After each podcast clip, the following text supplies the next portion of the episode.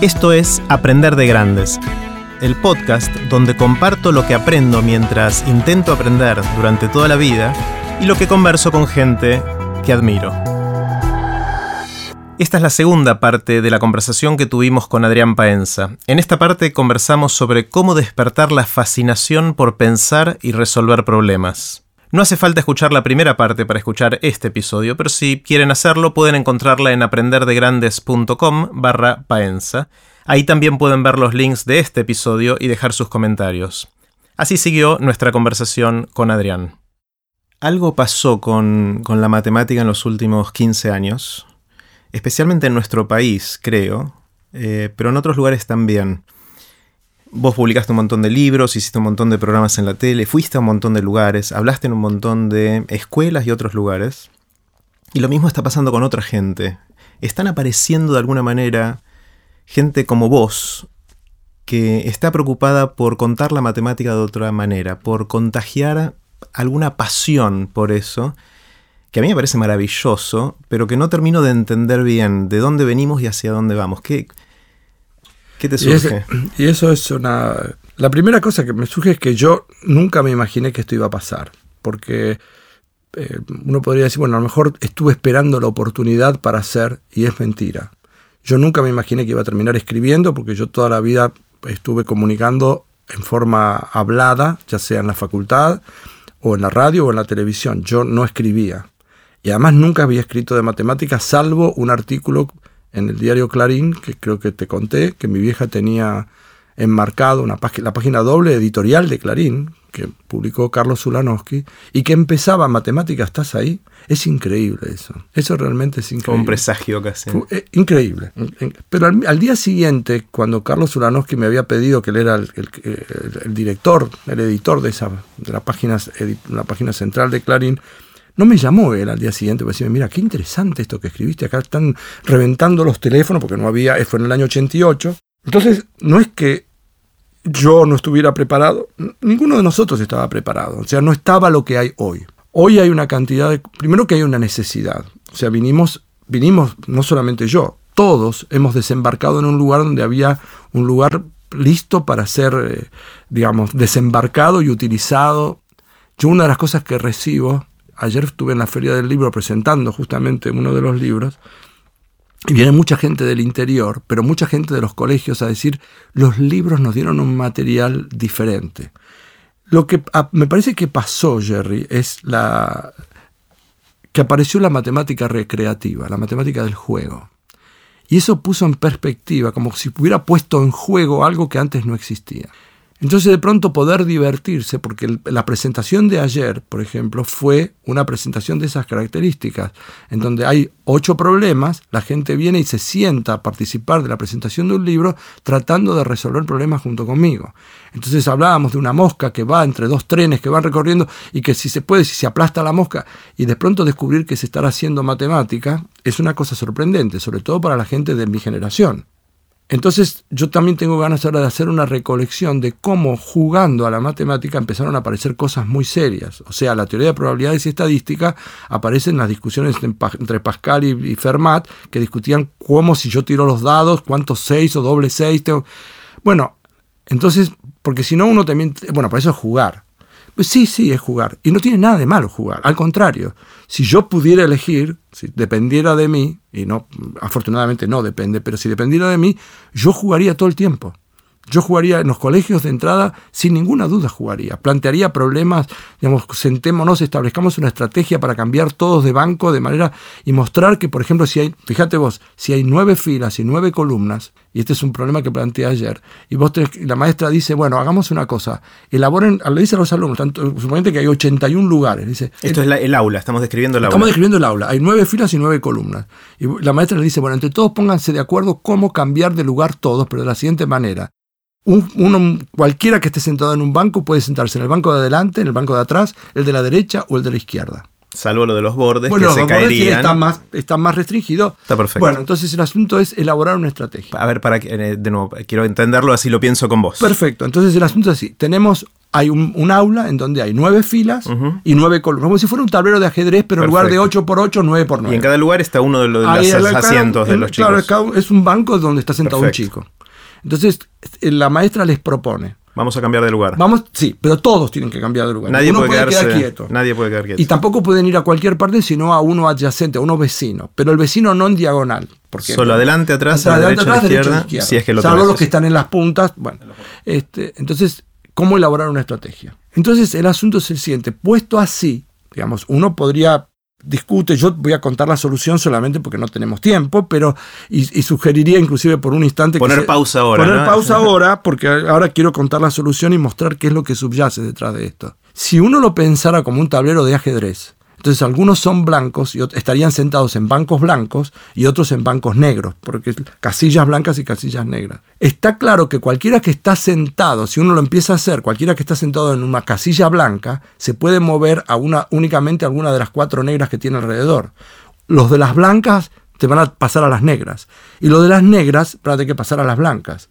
Entonces, lo mínimo que tiene que pasar es que para que todo el mundo se pueda mover, es que todo lo- la, cantidad de blanca y la cantidad de negra sea la misma. Si no, no se va a poder.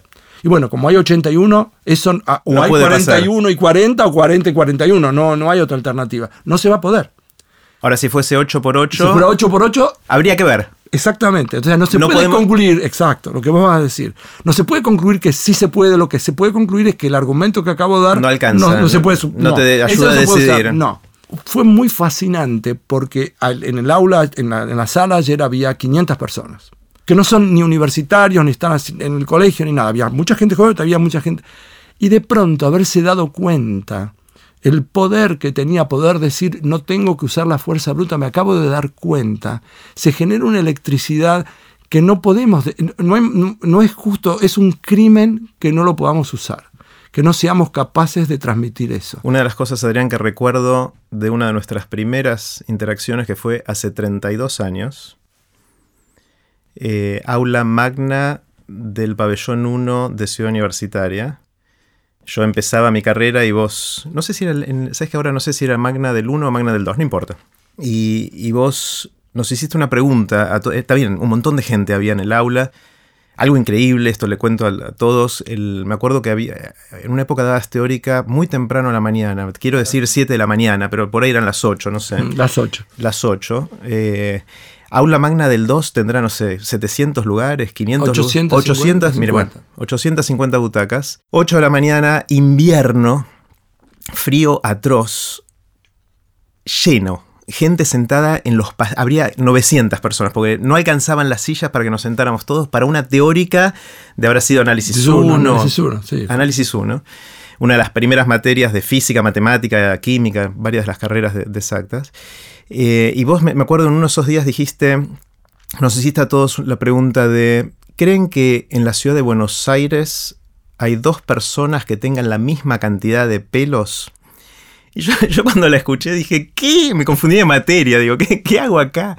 Eh, y cuando, cuando me di cuenta que la respuesta tenía la misma elegancia que, la que lo que nos contaste recién de- del tablero de ajedrez y el aula, eh, ahí me enamoré de la matemática. Ahí dije, esto es increíble, la, la potencia que tiene. Eh, esta forma de pensar es, como eh, entender el mundo desde otra manera. Nos da una herramienta que tiene un poder. Y voy a contar la respuesta. Eh, Yo aparte me sentí re orgulloso porque pensé en ese momento en, en la solución y, y lo recuerdo al día de hoy como un momento como el de, de la gente que pone esa cara cuando se da cuenta de algo, Claro. que es una cosa fantástica. Eh, y, y ahí, o sea, la cantidad de pelos que uno tiene, voy a contar la solución. La cantidad de pelos que uno tiene serán 100.000, 200.000, es más o menos por ahí, pero no es millones, seguro que no es millones. Y en la ciudad de Buenos Aires hay 2 millones de personas, un poco más, un poco menos, con lo cual, eh, si uno dice, bueno, pensemos que todos tienen un número distinto de pelos, vamos a poner acá la persona que tiene la menor cantidad de pelos, al lado a alguien que tiene quizás un pelo más o dos pelos más, así, etcétera. Y como hay 2 millones de personas en Buenos Aires y nadie tiene más de 200.000 pelos, en algún momento se nos van a acabar los casilleros. Y una de esas personas va a tener que ir a un casillero que ya está ocupado, es decir, que tiene la misma cantidad de pelos que otra persona. O sea, la elegancia de esa, de Qué esa, notable, de ¿no? esa, de esa solución a ese problema que parece un problema que no tiene nada que ver con la matemática o con la- el pensamiento lógico, a mí me voló la cabeza. Yo te quiero, mientras te escuchaba, varias cosas me pasaron. La primera es que estamos hablando de algo que pasó hace 32 años, lo cual no es menor para mí, porque mm, yo no sé que vos eras una criatura, porque si te era... Lo sigo siendo. Sí, este, pero con una criatura más 32. Pero por el otro lado, cuando vos describís, yo me acuerdo, yo te pude decir las 8 de la mañana, porque vos lo viviste de un lugar, pero yo lo vivía del otro ponete por un momento en un lugar que vos no te pusiste nunca, que es la persona que llegaba para dar... Yo lo que estoy seguro es que yo agarraba la tiza y a las 8 de la mañana en punto empezaba a dar clase. Y para mí era un compromiso con toda la gente que venía y que venía muy temprano para ocupar... ¿Vos te das cuenta de lo que me significaba a mí eso? Es el día de hoy, que me para mucha gente. Si todos los que dicen que fueron alumnos míos fueron, la ciudad de Buenos Aires tiene los dos millones de personas que fueron alumnas mías. Pero te quiero decir, y está muy bien también como los que miran los programas de científicos. que de alguna manera son alumnos tuyos también. Bueno, pero para mí fue tener eso, ser capaz de haber encontrado, por ejemplo, este, el ejemplo que vos decís, que yo, yo una vez se lo planteé ese ejemplo a Marcelo Araujo. Y cuando le conté, íbamos en un auto a La Plata a transmitir un partido, íbamos varios. Creo que estaba Alejandro Fabri, Titi Fernández, Marcelo Araujo y alguien más. No me acuerdo quién más.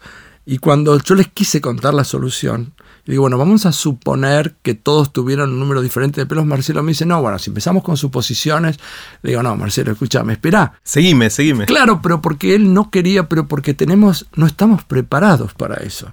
O sea, que cómo alguien puede suponer, digamos, yo una vez leí, y vos también, creo que lo, escribió Hardy, este, que era un matemático inglés, eh, que, escribió que el, matemático está dispuesto, si estuviera jugando al ajedrez, no es que te dices, cuando te dice supongamos que no, no es que te está ofreciendo la dama, te ofrece el rey.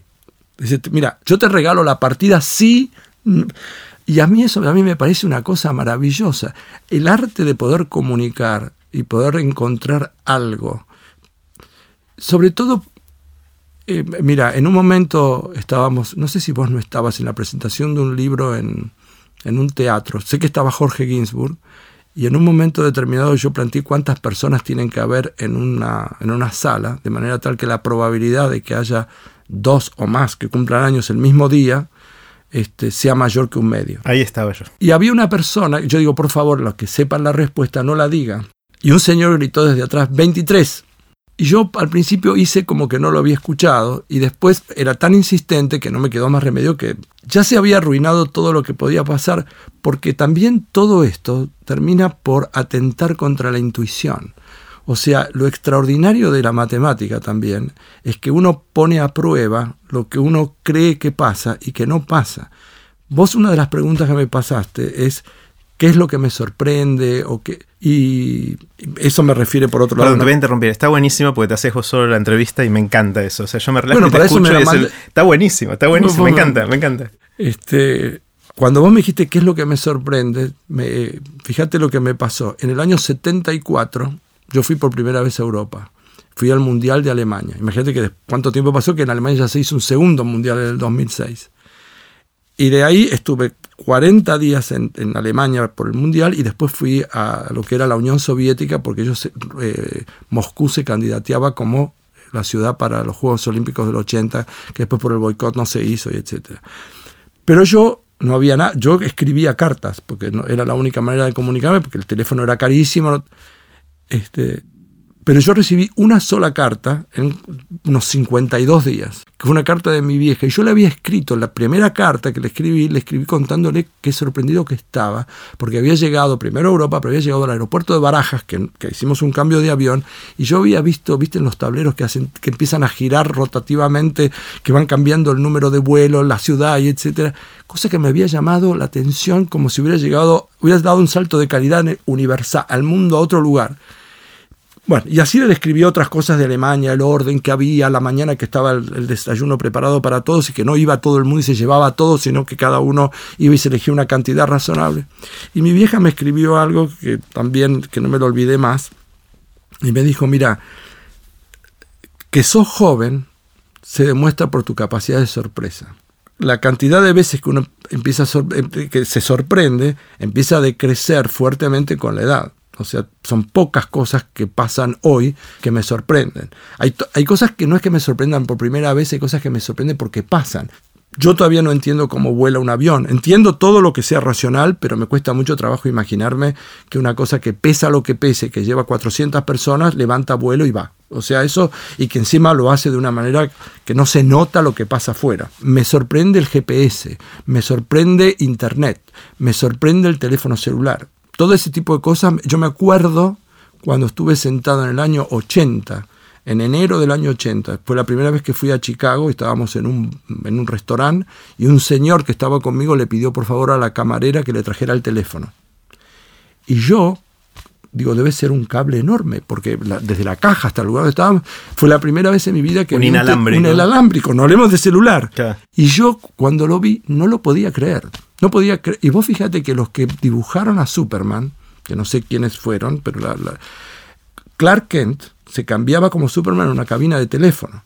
O sea que pudieron pensar todo, pero no pudieron pensar de que los teléfonos iban a ser inalámbricos. El hombre podría volar y ser, salvo la kriptonita, hacía de todo. Es buenísimo. Quiero contarte algo, Adrián, que en realidad contarle a todos. Eh, algo que me pasó conversando con vos hace poquito. Estamos sentados en, comiendo pizza. Y, yo te contaba entusiasmado que quería empezar a hacer este podcast, ¿no? De aprender de grandes y, y te contaba lo que quería hacer y decía, bueno, al final quiero preguntarle a todo el mundo qué lo sorprende, porque te dije muy convencido y así con mucha eh, ilusión, te dije, porque creo que esa es la mejor medida de la edad verdadera de una persona.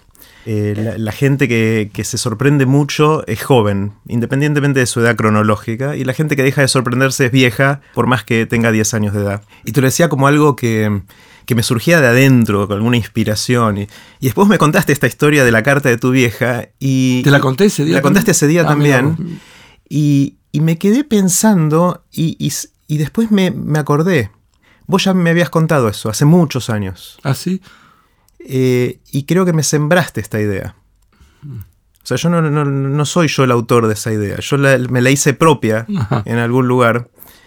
Pero mm, pero de alguna manera, o sea, me vino a través de tu vieja eso, o sea, de alguna manera, y, es algo que no solo que tengo ganas de, y lo estoy preguntando en, las conversaciones que tengo en, Aprender de Grandes, sino que para mí es algo fundamental de la vida, o sea, la capacidad de, mantenerme curioso, de, seguir asombrándome y, y, me gusta rodearme de gente que es así también. O sea, que, cuando miro a la gente alrededor mío, hay gente que cuando ve algo dice, wow, o sea, no lo puedo creer. ¿Te vas a acordar de lo que me estás diciendo? Porque yo quiero hacerte pensar. Está grabado, así que sí. No, no, bueno, este, tenés razón. Una de las cosas que yo quisiera, ahora que vos dijiste que yo te había contado esto antes, en algún otro momento que te planté la semilla, cuando uno recuerda algo, ¿qué es lo que recuerda? ya te lo conté esto, ¿no? Eh, ¿Recuerda lo que pasó? O la última vez que lo contó. o lo que dijo que pasó. Porque uno, y yo se lo preguntaba a Leonardo, que vos lo conoces, un amigo mío, eh, Leonardo Peskin, que es psicoanalista muy prestigioso, y él me decía que uno va construyendo, eso forma también parte de la realidad. Le digo, mira, no te entiendo. Entonces uno deforma la realidad para... Me dice, bueno, pero es parte de tu realidad. Este, o sea, es otra cosa que vos crees que fue pasando y entonces te fue pasando al margen de los hechos propiamente dichos, hay otras cosas que fueron pasando en tu cabeza. Y yo ya ahora querría hacerme la siguiente pregunta, de hecho me la hice. ¿Cuándo fue la última vez que me acordé de algo sin haber tenido ninguna estación intermedia? Y, me la pude contestar porque me acordé de algo que pasaba cuando yo era chico, este, que íbamos a veranear a Mar del Plata, íbamos tres meses, este, y me acuerdo que mi tío, eh, hermano de mi vieja, jugaba en el casino mucho. Este, y entonces la mañana siguiente el humor de toda la familia dependía de cómo le hubiera ido a mi tío la noche anterior. Y yo me acuerdo de que yo estaba expectante, me despertaba a la mañana, pero todos estaban todavía durmiendo y yo no sabía lo que había pasado a las 3 de la mañana. Pues, y yo era chico. Y yo no me acuerdo de haberme acordado de eso. O sea que me debo haber acordado en el entorno, pero aparte no era un solo episodio. Pero es, me acordé con toda la sensación que venía. No es el recuerdo solamente, sino que el recuerdo, además de todo lo que tenía alrededor, de esa sensación de espectáculo. Yo lo quería mucho a mi tío. Entonces yo quería que le fuera bien, yo no podía entrar al casino, yo era chico. Y que, pero eso también es interesante poder plantearse qué es lo que uno ha recordado muchas veces y que ha afinado.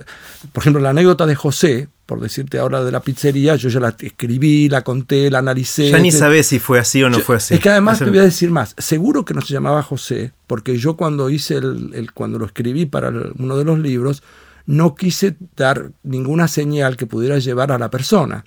Pero ahora para vos es José. Y para mí empezó a ser José porque yo ahora ya no me le decía a Claudio, y te voy a decir más, creo que no era un hombre. Porque yo con tal de hacer una cosa que llevara a, que no permitiera a ninguna persona que pudiera deducir quién sería, entonces no me acuerdo ahora. Y, cambiaste el género. Cambié todo, cambié todo. Y tengo varias anécdotas que he vivido en escuelas, etcétera, donde me ha pasado con un director que subió en un momento determinado al estrado, porque un chico, mirá vos qué experiencia extraordinaria. Yo planteé un problema en una escuela y como no había un anfiteatro para poder hacer, todos los chicos vinieron al patio, al gimnasio, en donde los chicos practicaban cualquier deporte y lo que fuera. Había 1100 chicos. Obviamente no había asiento, estaban sentados en el piso. Había un pizarrón y estaba, había un estrado y yo en un momento determinado había planteado un problema, unas mujeres cruzando con linterna para un lado, para el otro, y cada uno iba intentando dar la respuesta, pero claro, en un momento determinado, como yo apuntaba para un lado, había otros que me querían hablar y un, un chico me silba, me chifla. Cuando me chifla, el, yo me di vuelta y hablé con el chico que me contó y sube el director al, al, estrado y le digo, no, por favor, retírese. No, hombre, digo, por favor, le pido que se baje, después hablamos. Por supuesto, como te puedes imaginar, cuando terminó la charla, el director me estaba esperando. Entonces le digo, mire, este a todo esto se había armado una, mira vos qué pasó también, qué interesante. Se había armado una cola muy grande de chicos que querían que yo les firmara algo. Uno de ellos me trajo una uña, me pidió que le firme una uña, cosa que nunca había visto. Y una maestra me pidió si le podía firmar uno de los libros. Le digo, mire, le digo, yo no le puedo firmar a usted porque mire la cola que hay. Me dice, pero yo tengo que ir a dar clase. Le digo, bueno, está bien. Entonces le firmé. A medida que iba avanzando la cola y yo tenía al director esperándome todavía, veo que está la maestra hablando con el director, la que se tenía que ir a dar clase. Entonces, cuando, se cuando terminé de firmar, como una hora y pico después, me acerqué a donde estaba el director, que igual no me iba a dejar ir, y le dije a la maestra, delante del director, yo no querría ser alumno suyo. Me dice, me miró sorprendida, le digo, porque usted me engañó. Usted me dijo a mí que se iba a dar clase y que por eso quería que le firme, con lo cual... Sin hacer la cola, sin hacer la cola, exactamente.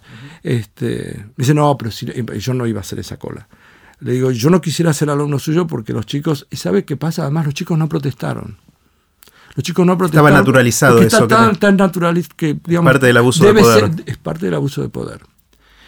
Se fue la mujer y el director me dice, escúcheme, usted me desautorizó delante de toda la escuela. Le digo, mire, yo le voy a explicar algo que, digamos... Cuando no, lo dejaste subir al... Cuando le dije, cuando le pedí que se baje, no que no deje subir. Yo le digo, mire, usted me invitó a su casa para que yo hiciera...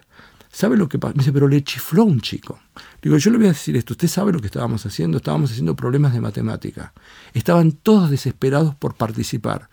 Siempre en la escuela es así, cuando hay problemas de matemática, todos se pelean para ver quién contesta. Porque si es así, entonces entiendo que a lo mejor violó la regla. El chico no quería ninguna otra cosa más que llamar mi atención para poder contarlo. O sea, no podemos pagar el precio por un instante de, poner una actitud, digamos, casi autoritarista.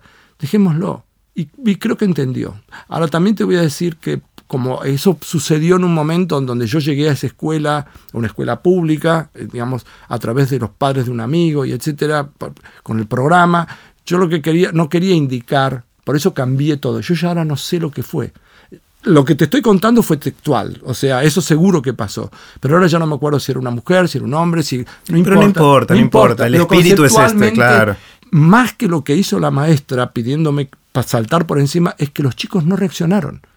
Eso es una cosa que a mí no deja de llamarme la atención. Yo diría, imagínate que pase a una cola de adultos. Me fui a sacar el registro hace poco, en octubre.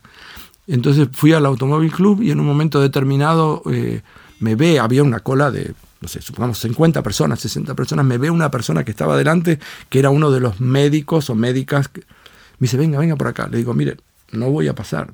Este, y aparte el tipo me hizo poner violento porque me decía que pase por delante de todas las personas que estaban ahí.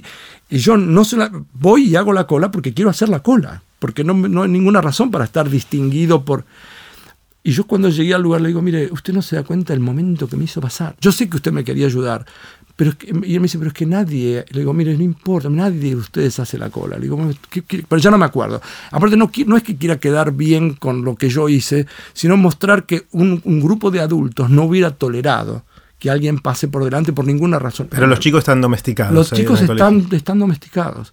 Y es un horror que pase eso, porque después eso se, trasvasa generacionalmente y queda como que es natural. Bueno, cuando viene un adulto o cuando viene alguien que tiene poder, entonces ese es, digamos, le camina por encima al orden establecido, que es un orden natural. Hay alguien que está haciendo la cola, si no, no hagamos cola, pero si hacemos una cola, la cola es para todos.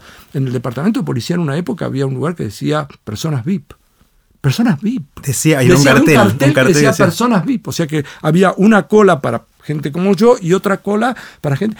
¿Cómo, fíjate cómo estaba ya aceptado, tolerado por la sociedad. Es una Está oficializado y un cartel exactamente que, decía acá los acomodados. Acá los acomodados. Y seguramente había un cartel, algo que ya ni tenía cartel, que porque me imagino que a lo mejor un ministro que necesitaba un documento ni siquiera iba al de personas VIP, iba por, por el costado qué sé yo. Tomemos un poquito más de, bebida con, con burbujitas, azúcar y otras cosas. En el próximo episodio voy a compartir el resto de la conversación que tuvimos con Adrián. Si quieren que les avise por email cuando sale un nuevo episodio, pueden suscribirse en aprenderdegrandes.com. Los espero en el próximo episodio de Aprender de Grandes, cuando les cuente lo que aprendo en mis intentos por seguir aprendiendo durante toda la vida y en las conversaciones que tengo con gente que admiro. Chao.